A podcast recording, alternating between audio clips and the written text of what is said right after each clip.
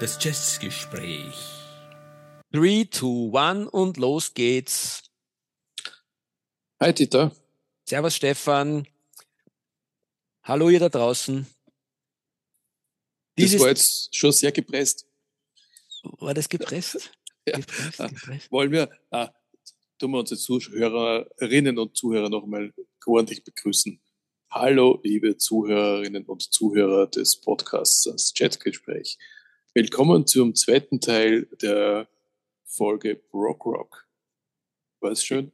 Ich scheiß mich ins Hemd. Junge, du bist ja ein, ein, ein professioneller Ansager. Hallo, lieber Stefan, hallo da draußen. Ähm, zu unserer zweiten Runde Prog Rock. Äh, erste war, war für mich sehr spannend. Ich glaube, äh, sie hat mich mehr enthusiasmiert als dich, lieber Stefan.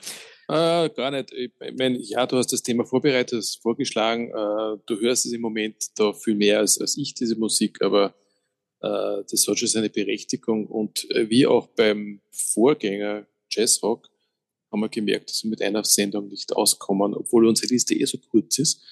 Aber es gibt halt dann so viel zu sagen dazu, dass wir ja, uns verplaudert haben. Und jetzt versuchen wir im zweiten Teil äh, unsere, unseren Senf äh, hier fertig zu machen, den wir zum Prokop zu sagen haben.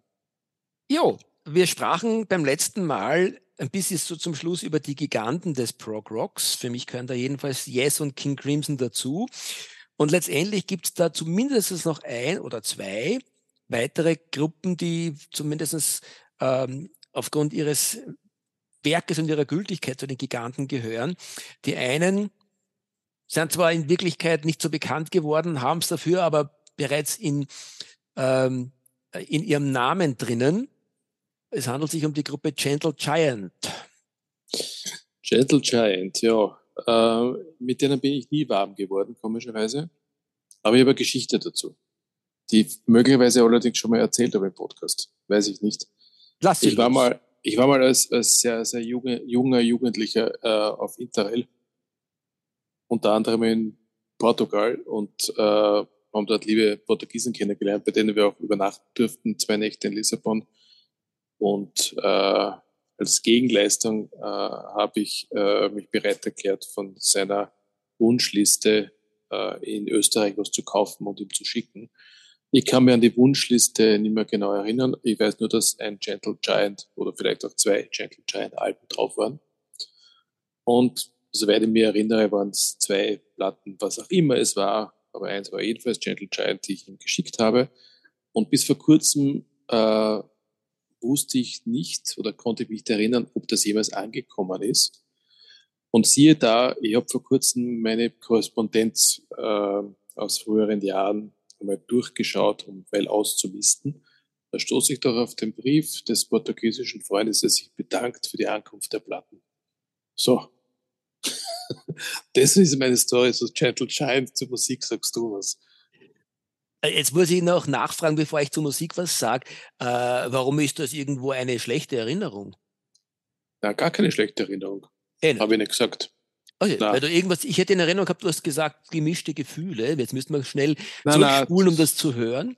Also wenn ich das gesagt, entweder hast du es falsch verstanden oder ich mir versprochen. Nein, gar nicht. Gut, wie, wie auch immer, äh, zur Musik und äh, sozusagen quasi zu den Hintergründen. Bei Gentle Giant handelt es sich vor allem, wenn man den Kern der Band nimmt, die bis zum Schluss in dieser Bedeutung sozusagen zusammen waren, um, ein, ähm, um drei Brüder, äh, den Derek, den Ray und den Phil Schulman, äh, die mit einigen Mitmusikern Uh, zunächst war es, glaube ich, der Carrie Minia an den Keyboards und der Gary Green noch an der Gitarre zusätzlich und die Drummer sind wirklich in rascherer Reihenfolge, glaube ich, getauscht worden. Uh, und diese drei Brüder haben sich eben dem Prog Rock verschrieben und haben uh, bis auf eine Platte, die ich auch in unsere Liste hineingenommen habe, äh, nämlich äh, die Platte Octopus aus dem Jahr 1972, eigentlich ähm, durchaus, ähm, wie soll ich sagen, großartige Werke abseits des Mainstreams und auch durchaus abseits der Wahrnehmung der breiten Massen gemacht. Begonnen mit ähm, der Platte äh, desselben Namens, nämlich Gentle Giant aus dem Jahr 1970, über Acquiring the Taste, die ich besonders schätze, aus dem Jahr 1971. Dann 1972 Three Friends und auch Octopus. 75 noch einmal Freehand. Äh, ja, und dann ist längere Zeit äh, Ruhe gewesen. Die haben ähnlich wie King Crimson dann, glaube ich, doch durchaus noch einige Live-Platten in den nächsten Jahren gemacht, die ähm, bemerkenswert sind. Da erwähne ich vielleicht aus dem Jahr 1998 King Biscuit Flower Hour. Schöne Live-Platten. Ähm, ja, sehr, sehr dichte, großartige Musik, ähm, die auch durch, äh, so sagen es zumindest äh, die Rezensenten, wenn man das Ganze im Internet nachliest, der Unterschied zu anderen Prog-Rock-Gruppen äh, ist vielleicht gewesen, dass sie sich durch mittelalterliche Gesänge ähm, ausgezeichnet haben auf ihren Platten. Ja, mag so sein. Also ich finde, dass da äh, Jazz Rotal, die wir heute, glaube ich, gar nicht erwähnen werden, außer jetzt gerade, obwohl sie schon auch äh, in den Prog Rock, äh, in die Mitte des Prog Rocks hinein produziert haben, großartige Sachen. Äh, und die sind genauso mittelalterlich in ihrer Musik gewesen, was der Jan Anderson da von sich gegeben hat, wann er nicht gerade Querflöte gespielt hat. Also bitte, Chettle Giant hat angeblich eben auch sich durch mittelalterliche Gesänge ausgezeichnet, aus meiner Sicht noch durch ganz, ganz viele andere großartige äh, Dinge. Du hast es letztes Mal so schön erwähnt, was den Prog Rock auszeichnet, ist diese Dichtheit der Musik und diese rasch wechselnden Themen. Es wird ein Thema ähm, angespielt und in 20 Sekunden geht schon zum nächsten Thema über. Und das ist etwas, was Gentle Giant, finde ich, auf ihren ersten, gerade von mir genannten Platten ähm, kongenial durchgezogen haben. Also Gentle Giant ist ja auch geadelt worden durch, durch neue Stephen Wilson Mixes. Ich habe da auch ein, einen Song, nämlich Giant, da in die Playlist genommen und auch von Octopus einen Song. Ähm, ich mag Gentle Giant deswegen nicht, weil ich die Stimmlage des Sängers nicht mag. Und da komme ich halt nicht drüber hinweg. Das ist so. Ähm, aber eine Frage, warum haben wir eigentlich Jazz Total nicht in der Liste? Naja, äh, weil man wahrscheinlich neben Jazz Rotal auch noch fünf andere Gruppen hineinnehmen könnte. Ähm, das, da kommt man sofort wieder das Stichwort von zuvor, das Überstülpen von, von Definitionen oder von, von äh, Musikgattungen über die kreative, das kreative Werk der Musiker. Ähm, Jazz Rotal am Ende des Tages äh, sind wahrscheinlich so wie Frank Zappa ein eigenes Universum ähm, und, am, und letztendlich dann ja, aus meiner Sicht äh, hätte ich sie zumindest nach früheren Definitionen eher dem Bluesrock zugeordnet äh, oder ihrem eigenen Stil. Aber ja, wenn du so willst, gehört eigentlich Jazz Rotal äh, am Ende des Tages sehr wohl zum Prog Rock dazu. Äh, und mit ihrer Platte Thick as a Brick ähm, haben sie eigentlich eines der klassischen Prog Rock Alben äh, geschaffen, Anfang der 70er Jahre, dass ja auch, wenn man sich diese ganzen Prog-Rock-Listen anschaut, Best of Prog-Rock, dann findet man eigentlich Stick as a Brick immer unter den zehn besten Prog-Rock-Alben. Und ja, jetzt haben wir es hiermit auch schon aufgenommen. Haben wir schon erwähnt. ja. Dann, und dann, wenn wir schon bei den vergessenen Bands sind, warum ist Emerson Lake and Palmer nicht auf der Liste?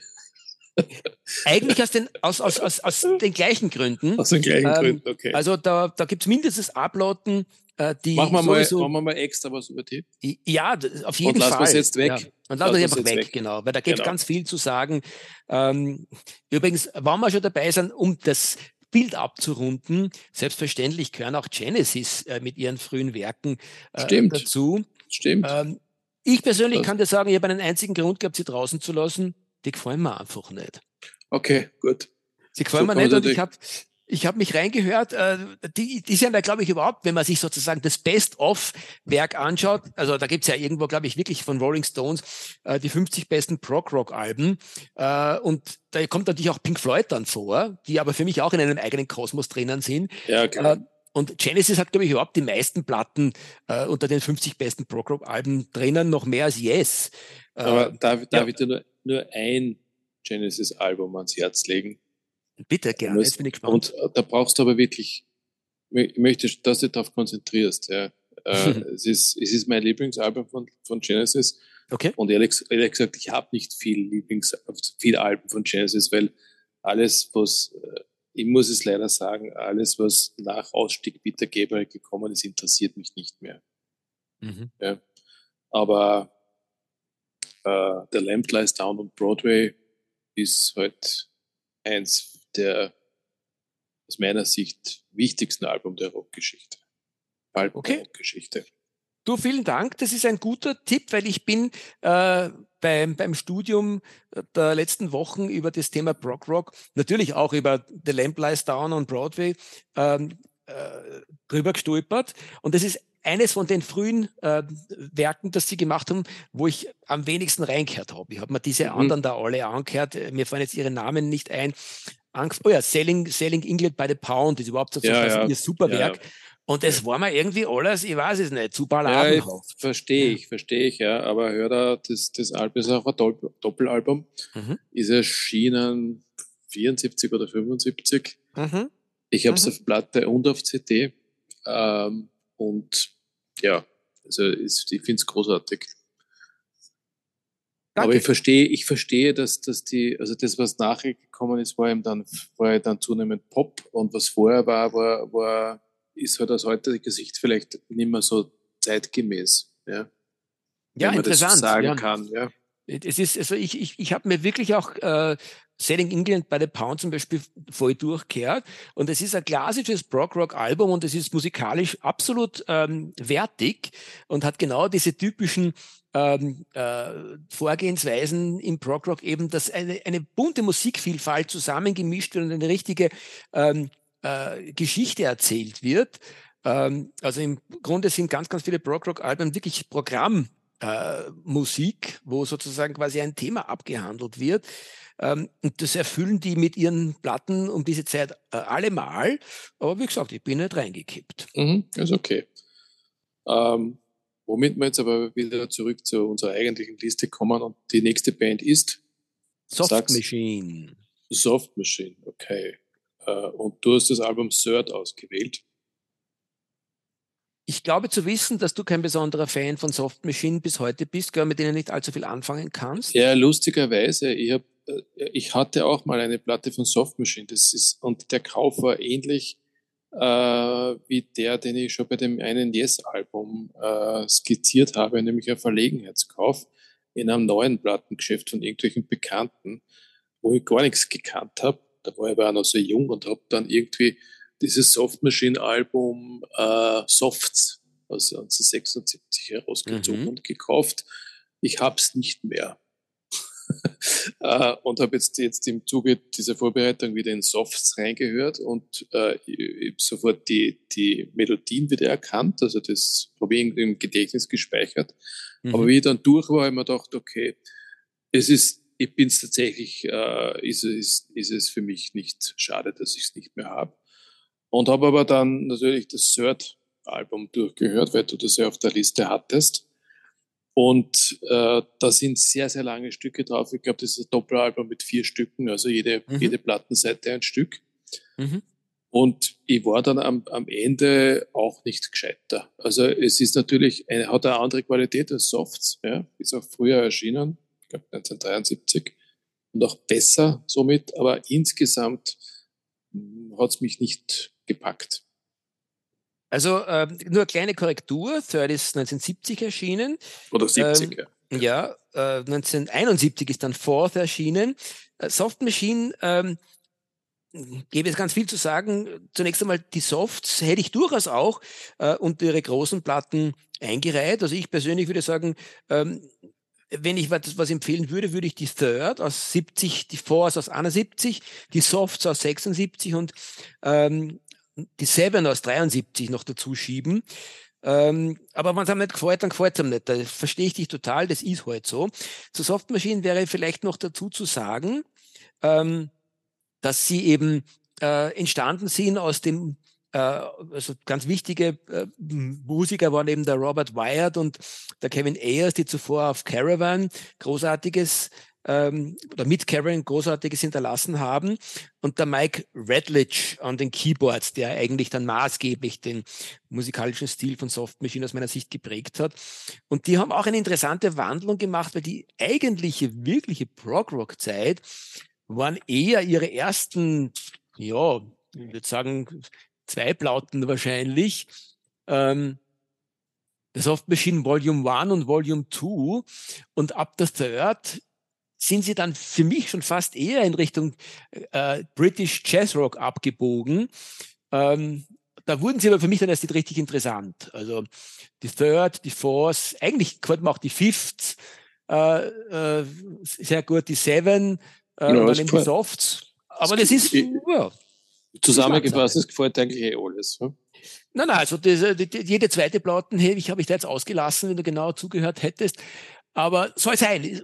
Das ist, Musik ist Geschmack, äh, Geschmackssache und ähm, auch wenn die Sachen aus meiner Sicht sehr oft nahe beieinander liegen äh, und ich jetzt nicht ganz nachvollziehen kann, warum der zum Beispiel äh, Yes gefällt und Soft Machine nicht, aber das macht es eben so spannend, finde ich, dass man äh, dafür nicht wirklich äh, logische Kriterien finden kann. Was ist vielleicht, äh, ja. Soft Machine ist ja Instrumentalmusik Mhm. Yes ist es nicht. Mhm. Aber mhm. ich glaube, das, das ist jetzt nicht der Unterschied, der es, ausmacht. Ähm, es ist halt ähnlich wie Caravan mit, mit ähnlichen Musikern, wie du es ja gerade äh, uns erzählt hast. Es ist vielleicht nicht mehr Stil, ja, das, das, was die gemacht haben.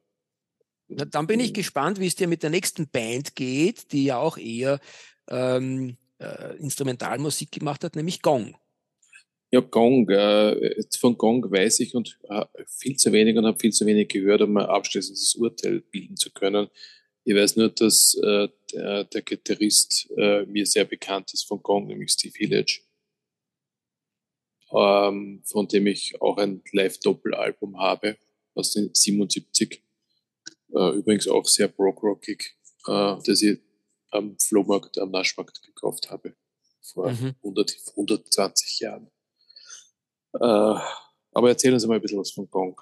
Naja, ich meine, Gong ist so klassisch Canterbury Scene und das zeigt dann auch wieder, wie, wie breit gefächert alleine schon in diesem engen Musikerzirkel die Stilrichtungen waren, da man sich Caravan äh, an, anschaut und anhört, die ja wirklich sehr folkrockig teilweise sind, wunderschön balladenhaft folkrockig, ähm, ist Gong für mich ähm, eigentlich dann schon fast, äh, ja, teilweise Experimentalmusik, äh, äh sozusagen Jazzrock eher at his best. Äh, und äh, äh ja, also wie soll man sagen, es ist ähm, Gong ist, ist, ist für mich vor allem in Erinnerung, weil ich mir als relativ junger Bub, einer meiner ersten Jazzrock-Platten war äh, Expresso 2 äh, das ist so ein bisschen das Nachfolgewerk von Gasseuse gewesen und damit hätte ich eigentlich auch schon beide äh, Platten, die ich äh, sehr empfehlen würde, genannt. Gasseuse aus dem Jahr 1976 und eben dann Expresso 2 aus 1978. Interessanterweise ist die Expresso 2, heißt deswegen Expresso 2, weil irgendwo die Gasseuse dann offensichtlich später noch mal unter dem Namen ähm, ähm, Expresso rausgekommen ist. Ich weiß jetzt nicht genau, wie es dazugegangen ist. Ich finde keine Erklärungen im Internet, aber ich habe es gesehen. Es ist tatsächlich so, dass die Platten auch bei allmusic.com ähm, unter diesen beiden Namen im Jahr 1976 angeführt werden, Gaseus und Expresso. Aber sie haben definitiv dieselben Nummern drauf, also es ist dieselbe Platten. Und in dem Sinne ist dann eben zwei Jahre später Expresso 2 entstanden, die für mich sogar, wie soll ich sagen, maßgeblichere Platte, weil gleich die erste Nummer ist so eine eingängige äh, Geschichte. Expresso zeichnet sich vor allem dadurch aus, dass sie dem äh, Prinzip des Prog Rock dann auch noch ähm, ein Vibraphon dazu äh, geben und das ist, finde ich, sehr charmant und und äh, und wie gesagt auf Expresso 2, ich habe es jetzt richtig im Ohr, die erste Nummer, äh, wie das dann dahin äh, fangt fast, das ist schon sehr eingängig. Du meinst Heavy Tune? Mhm. Aber ich glaube, du hast es gerade äh, unbewusst erklärt, äh, wie es zu unterschiedlichen Zugängen zu den Bands kommt. Du hast gesagt, du hast das irgendwann als Jugendlicher gekauft. Ja. Und da hast du, da hattest damals einen komplett anderen Zugang zur Musik, als du heute hast. Und das hat dir damals gefallen, es ist geblieben. Ja, genauso wie es mir mit Yes gegangen ist, wo du erst jetzt dazu gekommen bist. Und wenn ich mir jetzt einen Gong einhöre, geht es mir vielleicht so wie bei dir jetzt mit Yes, ja dass ich reinkomme. Aber es ist dieses, diese unterschiedliche Sozialisation, die wir haben mit Musik. die uns ja genauso prägt wie, wie alles andere. Mhm. Du, ich, ich, äh, das, jetzt geht's mir gerade so wie unserem lieben Herrn Bundespräsidenten, der sich auch herausnimmt, nicht sofort zu antworten, sondern erst darüber nachzudenken. Ja, du musst ja nicht antworten. Ja. Das, das, waren, das, waren, das waren gedankenschwere und aus meiner Sicht gar nicht unkluge Worte, die du da von dir gegeben hast. Oh, vielen Dank. Ähm, ja, aber ich, ich denke, das ist die Erklärung dazu. Ja, mhm, mhm. Hat was. Wir, Hat was. Ja. Hat was, absolut. Ja. Und, und es gibt halt auch Bands, und ich, ich bin mir sicher, wir kommen jetzt dann noch zu einer Band, die, wo wir eben beide einen ähnlichen Zugang haben, weil wir beide sie zu einer ähnlichen Zeit entdeckt haben, in ähnlichem Alter. Und das, das bleibt uns dann auch. Ich ja, Im negativen recht, oder ja. im positiven hm. Sinn. Aber weißt du, was lustig ist? Genau das ist es, was mir in der letzten Zeit am Musikern so Spaß macht. Äh, dass ich eben teilweise Musik nicht nur wiederentdecke, sondern eben für mich komplett neu entdecken muss. Allen voran war das mit Caravan so und für mich persönlich eben auch mit Camel und Yes, weil die habe ich eigentlich damals ausgelassen äh, und entdeckte jetzt wirklich wie ein blutjunger Musikhörer sozusagen quasi für mich neu. Und das ist irrsinnig aufregend, weil das teilweise Sachen sind, denen man natürlich äh, die, die Angestaubtheit ähm, der, der, der 70er Jahre oder 80er Jahre anhört. Aber die sind so eingängig für mich und, und, und kriechen mir so in die Gehörgänge hinein teilweise, ähm, dass ich gar nicht los da komme davon und äh, sowas sozusagen quasi jetzt auf unsere alten Tag noch äh, wieder frisch zu entdecken, macht einfach einen großen Entdeckerspaß. Mhm. Das ist klar. Na gut, zur nächsten äh, Gruppe. Du hast schauen wir mal, wie, wie lang ist denn unsere Liste noch? Nein, ich habe nichts erwähnt. Ah, es ist nicht mehr viel übrig. Es ist nicht mehr viel übrig, na. Das kriegen, wir, das kriegen wir sicher locker unter. Können wir noch hin, ja? Ja. Also, äh, ich wäre jetzt bei Uriah Heep gelandet, mein Lieber. Ja, das ist, ich habe sie nicht erwähnt, aber das, diese Band meinte ich mit, ich nehme an, du kennst du auch schon ziemlich lange. Uriah Heep hat mich schon in meiner Jugendzeit begleitet. Und dieses äh, Werk, das ich äh, hier ins Auge genommen habe und auf unsere Liste gesetzt habe, das kannte ich nicht. Äh, und es gefällt mir ausgesprochen gut. Du hast es, glaube ich, in der letzten ähm, äh, Sendung erwähnt, ähm, relativ am Anfang, du vergesslicher Junge. Äh, es handelt sich um Demons and Wizards ja, aus dem ja, Jahr 1972. Weil, ich, weil ich vom, vom Albumtitel das so programmatisch war für diesen Prog Rock. Und ja. auch das Cover. Ähm, ja, Uriah Heep habe ich genauso aus der gleichen Quelle entdeckt wie Rick Wakeman. Ähm, und das ist mir geblieben. Äh, mein Einstieg war allerdings kein Studioalbum, sondern dieses Live-Doppelalbum, Uriah Heep Live aus 73. Das für mich nach wie vor eines der wichtigsten und besten Rockalben, also Live-Alben aller Zeiten ist. Mhm. Und du hast, Entschuldige, sag nur. Ja, sag, sag, sag. Du hast gerade ein richtiges Stichwort gesagt, eines der besten Rockalben. Äh, wieder zum Thema Kategorisieren. Uriah Heep, äh, äh, hat eigentlich abseits von Demons and Wizards, äh, auch da könnte man schon streiten, ob das überhaupt dazugehört, aber Demons and Wizards Richtig. ist für mich schon ein klassisches Brock-Rock-Album. Aber wenn du mich fragst, ihr einziges. Alles andere ist dann, ja, ja, äh, ist dann eigentlich eher Rock gewesen, klassischer British Rock. Ähm, oder wenn schon, dann muss man das ähnlich sehen wie bei den schon erwähnten Jethro Tull, die irgendwie so eigenständig waren. Das beim ersten, bei den ersten drei äh, Takten Musik, was heißt früher schon? Meistens beim, bei, bei der ersten Noten erkennst du schon fast, das ist ein typischer Jan Anderson mit seiner Gruppen. Und bei Uriah Heep geht's mir ähnlich. Ich mag sie sehr gerne äh, und erkennst äh, eigentlich bei denen auch sofort, das ist Uriah Heep und das steht mehr für sich als für irgendein anderes Musikgenre. Mhm. Ähm, das, das Lustige ist bei dieser Band, dass die, die, die Studioalben also die, die Songs auf den Studioalben, also im direkten Vergleich jetzt mit, mit dem Live-Album, das ist natürlich musikalisch differenzierter äh, von den Instrumenten her, klarerweise. Das hört man vor allem bei dem Album Salisbury? Na, gar nicht, äh, sondern auf meinem Lieblingsalbum von Uriah Heep Studio. Ja, ich weiß, welches du meinst. Dieses Spiegel, Ding da. Ja, genau, genau. Look ja. at yourself. Ja. Look at yourself, genau. Ja. ja. Aber dass natürlich äh, die, die, die Versionen am Live-Album wesentlich dynamischer sind, ja. Äh, und auch länger. Also das ist so klassisch, da wird das halt dann ausgedehnt. Und im Zweifel würde ich immer noch mehr zum Live-Album äh, greifen als zum, zum Studioalbum. Aber Look at Yourself habe ich deswegen, weil da mein Lieblingssong drauf ist und deswegen. Der da wäre? July Morning. Mhm. Also ich bin ein ganz, ganz großer Fan bis heute eigentlich von ihrer Platte Salisbury. Und da gilt für mich alles das, was du gesagt hast über ihre Live-Musik, gilt für Salisbury. Äh, das, ist, das sind sehr, sehr elaborierte Songs, die sich dann auch oft über eine größere Länge hinziehen. Äh, und, und äh, sehr dynamische Musik. Also ich, ich mag es sehr gerne und Salisbury könnte man eigentlich auch in den Prog-Rock-Bereich hineingeben.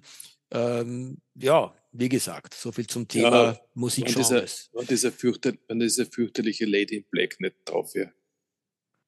Äh, gebe ich dir recht, aber das war wenigstens ein Hit zu unserer ja. Jugendzeit. Das stimmt schon. Ja.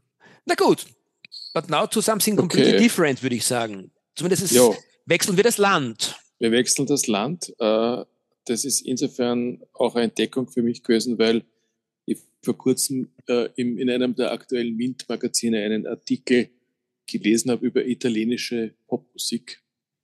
Und ich wollte das äh, zuerst gar nicht lesen, weil man dachte, was interessiert mich italienische Popmusik. Ich habe dann trotzdem angefangen.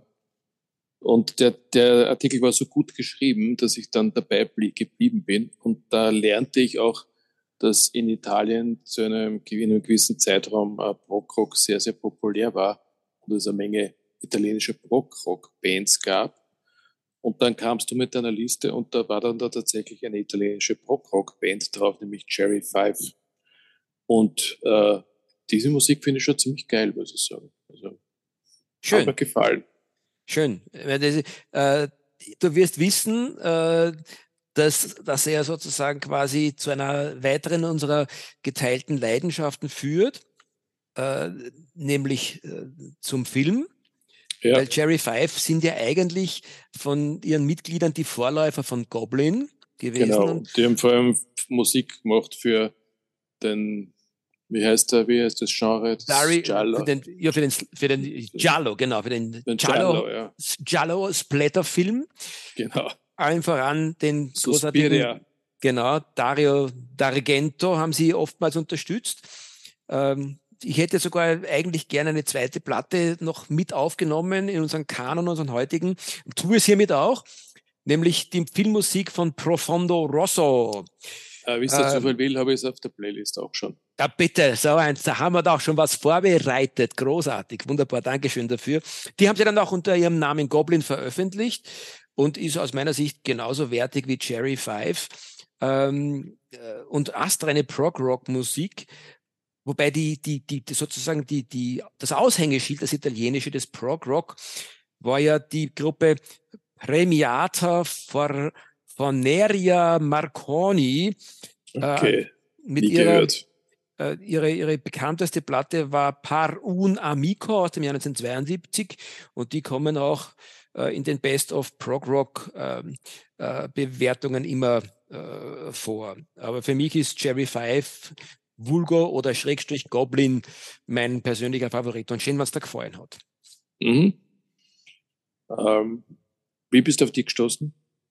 Naja, ähm, äh, eigentlich, indem ich mal wieder mal, ähm, wie ich mich mit unserem äh, sehr geschätzten Dario D'Argento und seinem Frühwerk beschäftigt habe. Das sind ja alles großartige Kunstwerke der Filmgeschichte gewesen. Dem Dario D'Argento ist es ja immer sehr stark auch darum gegangen, nicht nur grausliche, äh, exzessive Gewalt darzustellen, sondern einfach irrsinnig schöne ähm, äh, Musik, äh, äh, Filmopern zu komponieren im wahrsten Sinn des Wortes, ähm, äh, wo, wo eben äh, generell auch die, die Farbe und die Architektur durchkomponiert war auf eine großartige Art und Weise und natürlich auch die Musik.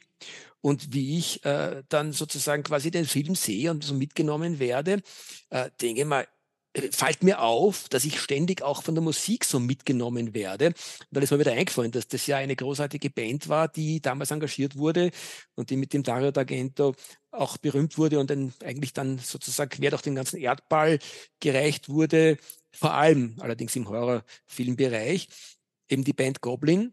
Und dann habe ich geschaut, was es da eigentlich ähm, momentan auf Vinyl gibt. Äh, gibt. Und das war eben dann ähm, neben dem Profondo Rosso, äh, habe ich festgestellt, dass sozusagen quasi ähm, die Nicht-Filmmusik, die, die sie gemacht haben, unter dem Namen Cherry Five erschienen ist und auch tatsächlich auf Vinyl erhältlich war. Und da musste ich gleich zuschlagen.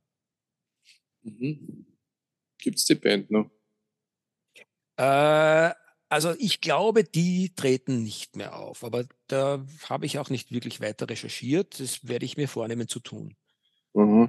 Ob ich die auch wie alle anderen gerade, was ist so wie alle, Progrock hat sich ja insofern gehalten, dass all die genannten Bands äh, oder sagen wir 70 Prozent davon bis heute ja eben äh, weiterhin auftreten. Wir haben es ja schon erwähnt, von King Crimson über Colosseum, die man halt zwar nicht erwähnt, würden aber auch hineinpassen, bis hin zu Soft Machine, touren die ja quer durch den Erdball äh, und machen durchaus bis heute anspruchsvolle Musik und spielen nicht nur ihre alten Werke weiter, sondern entwickeln sie weiter in die moderne Zeit. Das ist ja durchaus, damit entsprechen sie genau der Idee des Prog Rock, dass man sozusagen quasi sich nicht nur damit begnügt zu unterhalten, äh, auf einem mittelmäßigen Niveau, sondern dass man die Leute wirklich versucht mitzunehmen in einen Musikkosmos äh, und sie weitertragt und zum Weiterdenken anregt. Und das machen eigentlich die genannten Bands alle, auch wenn sie heute auftreten, dass sie ihre Musik von damals, ähm, äh, wenn sie sie wieder spielen, dann einfach weiterentwickeln oder überhaupt gleich äh, weiterentwickeln. In einem sehr, sehr positiven Sinne. Mhm. So wollen wir eigentlich eine Podcast-Folge über die Filme machen zu denen, die den Soundtrack gemacht haben, aber das wird schwierig, die aufzuteilen. Ja, machen wir mal einen eigenen Film-Podcast. Noch dazu in einer Fassung, die dann auch verständlich ist, weil mit dem italienischen Film habe ich, also in italienischer Sprache habe ich leider nichts viel angefangen. Ja. Gut. Übrigens, Profondo Rosso hat im Deutsch geheißen Farbe des Todes. mhm. Ja, gar, gar, nicht einmal, gar nicht einmal so schlecht. Oft sind ja die deutschen Filmtitel, wie wir wissen, unzählig blöd. Ja. Aber die Farbe des Todes, es ist durchaus ebenbürtig, finde ich. Hauptrolle David Hemmings. Kennst ja. du David Hemmings? Ja, selbstverständlich, ja. Ja, genau. Gut. Das bringt mich zu einem Ende der heutigen Folge. Oder hast du noch auf der Liste was Nein, ich harre bereits mit, mit, mit Herzklopfen deiner, deiner, deinem Abspann. Im Grunde, nein, im Grunde könnte man ja jetzt natürlich noch sagen, äh, von den Bands, die wir hier heute und das letzte Mal erwähnt haben, wie waren es denn circa zehn oder so oder mhm. elf? Äh, mind ja. Mindestens zweimal so viel würden noch auf die Liste gehören, aber das ist halt immer so. Wir haben es ähm, ja eh noch in ähm, letzter Sekunde teilweise reingestopft. Zum, zum Teil haben wir es auch reingestellt. Äh, ja. Die Klasse, die, die eine der Protagonisten des Rock haben wir heute ausgelassen. Du hast mal kurz in einem Satz gehabt, äh, Vandergraph Generator. Mhm. Oder Vandergraph Generator ist äh, ganz eine wichtige Band für dieses Genre. Gab es auch lang. Sind, glaube ich, vor ein paar Jahren erst bei irgendeinem äh, Leverkusener Jazzfest aufgetreten. Ähm, der, einer der Masterminds der Band, Peter Hamill, hat viele Soloalben gemacht, die es wert sind, einmal sie anzuhören.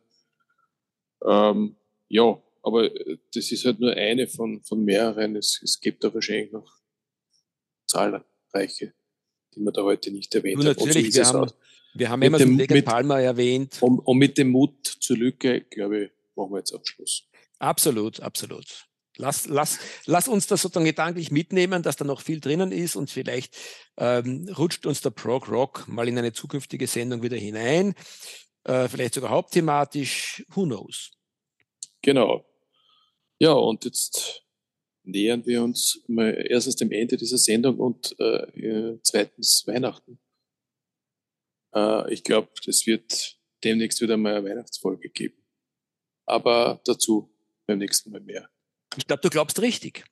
Ja, gut. gut. Dann alles Gute da draußen. Ähm, mein Musikpodcast.de erwähne ich heute als erstes. Äh, Let's Cast FM an zweiter Stelle. Beides im Internet frei zur Verfügung äh, Apple Podcast und Spotify. Und dort auch unsere Playlist. Tschüss. Ja, auch von mir einen schönen Gruß an die Ohrmüschelchen da draußen, die uns eifrig lauschen. Und dir, lieber Stefan, einen schönen Nachmittag. Baba. Tschüss.